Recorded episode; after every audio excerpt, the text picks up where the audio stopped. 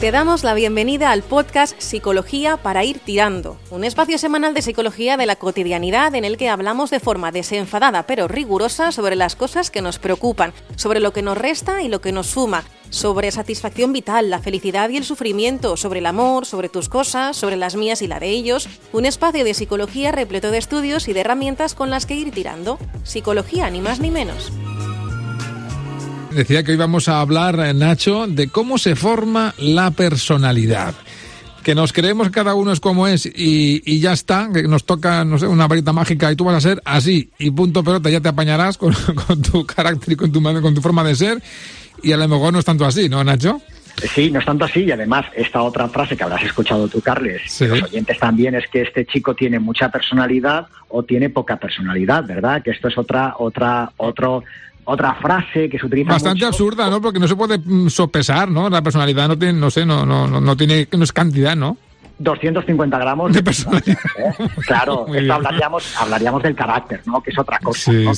la, personalidad es el conjunto, Carles, de, conjunto, es un conjunto de características físicas, genéticas y sociales que tiene una persona, ¿vale? Y que lo hacen diferente y único respecto al resto del personal, respecto al resto del mundo mundial. No hay dos personas iguales desde el punto de vista físico, genético, y luego desde el punto de vista de psicológico, emocional y demás, no hay dos personas iguales. Claro.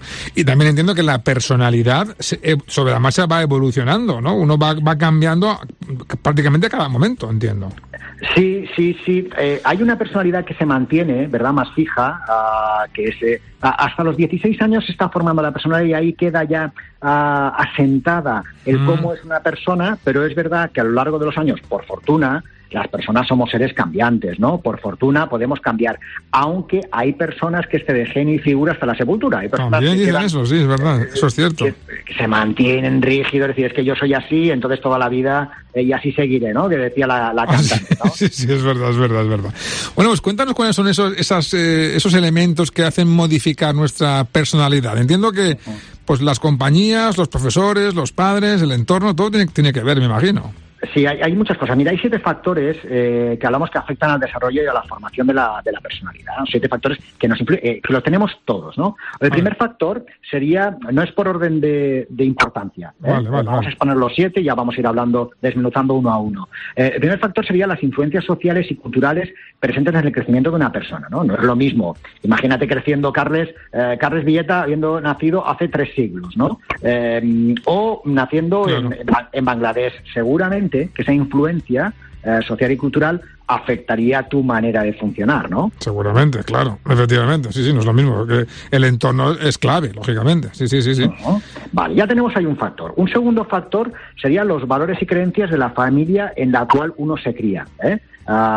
donde los tipos de creencias ¿no? que tengan una familia ah, va a afectar, y los valores, va a afectar en el modelo de funcionamiento ah, de la persona, del niño, y conforme va pasando adolescente y cómo, cómo va funcionando. ¿no? Ese sería el segundo. Sin embargo, aquí sí que hay un aspecto curioso, y es que muchos, eh, muchas personas eh, son muy diferentes en ideología o en valores o en manera o en creencias a sus padres, aunque estén, se hayan criado eh, ahí con ellos, ¿no? Incluso hermanos muy, muy diferentes, ¿no?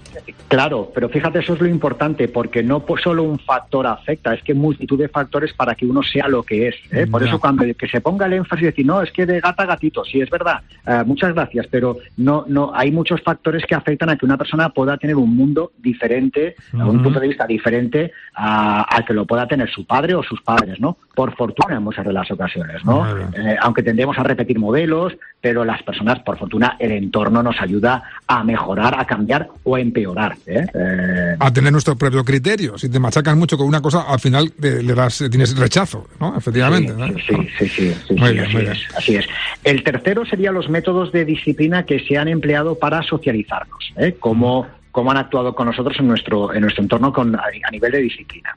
El, el, cuarto... Esto es muy importante, perdona que te hagas muy intenso en cada, vez que hablas, porque es verdad que aquí sí que lo hemos comentado en alguna ocasión, ¿no? Cuando hablamos, por ejemplo, del maltrato, ¿no? Alguien que vive en un entorno de, que hace del maltrato el día a día, muy probablemente esa persona luego actúe de la manera, una manera similar, ¿no?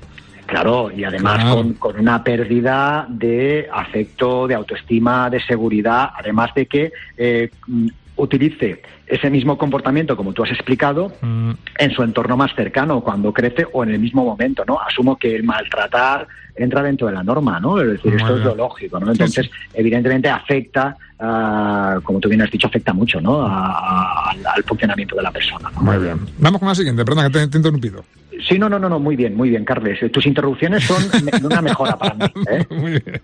Mira, el, cuarto, fíjate, este es el lugar que, ha ocupado uno dentro del núcleo familiar eh, eh, y evidentemente el, modelo de familia en el que te has crecido, ¿no? Pues si eres mayor o el pequeño, pues si tus padres se divorciaron, si ha habido algún caso de alguna pérdida o algún familiar enfermo ah, o una madre enferma. Mm. El, orden, por ejemplo, el orden de, de cómo de los hermanos afecta ah, al funcionamiento. Por ejemplo, pese a haber nacido en la misma familia, los hermanos siempre reciben el mismo trato, ¿no? El orden de nacimiento tiene mucha importancia. El hermano mayor eh, o los segundos hijos generalmente reciben menos atención, menos muestras de admiración eh, que los primeros y aprenden, por tanto, a valerse un poco más por sí, por sí mismos, ¿no? Y en los pequeños eh, se depositan menos expectativas, generalmente, sin eh, embargo, parece que los pequeños son como más pabilados, ¿no? Más listos, justamente por eso, a lo mejor, ¿no? Por eso, por eso, sí, es una de las razones, sí. Además, adoptan generalmente el papel divertido de la familia y en el ámbito laboral, indican los estudios, eh, los pequeños escogen profesiones artísticas o que requieren contacto con el público, ¿vale? fíjate. Los primogénitos, indica también el mismo estudio, eh, alcanzan sus metas más a menudo que el resto de los hermanos. ¿No? Ah, sí, había un, un, estudio muy curioso que hablaban de los, los primeros 23 astronautas que fueron al espacio, Carles. Sí. ¿Eran primogénitos? Eh, sí, los 21 eran hijos primogénitos. Y, curiosamente, los dos restantes eran hijos únicos. Vaya, curioso, curioso. ¿Cuántos nos quedan? ¿Nos quedan tres todavía? Nos quedan, sí, nos quedan tres. Mira, ah. el, quinto, el quinto eh, factor ah, sería el modelo de conducta que, adoptaron los padres mientras, mientras uno crece. Es decir, un padre una madre con un perfil ansioso, si el estilo educativo está basado en la sobreprotección, en el cuidado, a ver que no pase nada, ¿verdad? Eh, afecta también, ¿no? Al, al, modelo. El sexto, Carles, que es la bomba, que este es uno de, las, de los clásicos, que es la sempiterna herencia biológica. ¿eh? Ah, bueno, claro, claro, claro, claro la, parte esta genética, no es que este ha salido como tal, porque claro, los genes lo, llevan. Los genes tiran, claro. Los genes tiran. Aunque, de un, aunque de un padre y una madre muy diferentes, a saber cuál es el que te tira a ti, ¿no? Cuál es el gen que te que, manda, ¿no? E, equiricua, equiricua, equiricua. Y el séptimo, Carles, vamos a darle este, este punto que decía que dice que es el significado que le da cada uno, que le damos a cada uno de los factores mientras creces. Es decir, Conforme vas creciendo, uno puede decir, no, claro, es que yo soy así porque mi padre me ha tratado de esta manera. No, es que yo soy de esta manera porque mi madre tiene esta genética o mi abuelo tiene esta genética. No, yo soy así porque mis padres como, o con mi entorno pasó tal cosa. Es decir, conforme uno va creciendo, eh, puedes darle más valor a un rasgo que a otro. O sea, autoconvencerse que uno es de una forma determinada por un factor X al final acaba cumpliéndose, ¿no? Claro, la profecía autocumplida, que es otro clásico en la psicología. ¿eh? Eh, claro, cuando no hay que olvidar que las personas somos una suma de muchísimas cosas, ¿no? Eh, y aquí hablamos de, siete de, seis factores, siete factores, pero hay multitud de elementos pequeños que afectan, ¿no? Y es, importante el que no nos responsabilicemos de todos los males a uno de los factores. Claro, efectivamente. Yo soy así porque mi padre era así, yo soy así porque mi madre me crió así. No, no, no. Tú, tienes, tú tienes mucha responsabilidad. Cada uno es en verdad un poco como quiere ser, ¿no? Sí, y hasta donde nos dejan. Esta, eh, eh, esta creencia es una de las falacias que nos impiden a veces a muchas personas tener una actitud un poco más proactiva para poder cambiar y enderezar el rumbo de la vida hasta donde nos dejen. es verdad que no con todo vamos a poder. Bueno, pues nada, hemos aprendido un poco a que estamos en permanente evolución, en, permanente cambio, y si no te gusta, pues, pues te aguanta, que la, culpa es tuya. es importante, es importante saber que podemos, podemos cambiar y que estamos en evolución constante y que actuamos de manera diferente, depende del el entorno, depende del contexto y que por fortuna podemos ser mañana mejores personas de lo que somos hoy. Esa es, la clave, sin duda, ser lo mejor que uno puede ser, eso, eso es fundamental. Nacho, como siempre, muchísimas gracias. Bueno, que tengas buena personalidad, Carlos. Pues, yo con que tengas buena semana me conformo. Hasta la semana que viene.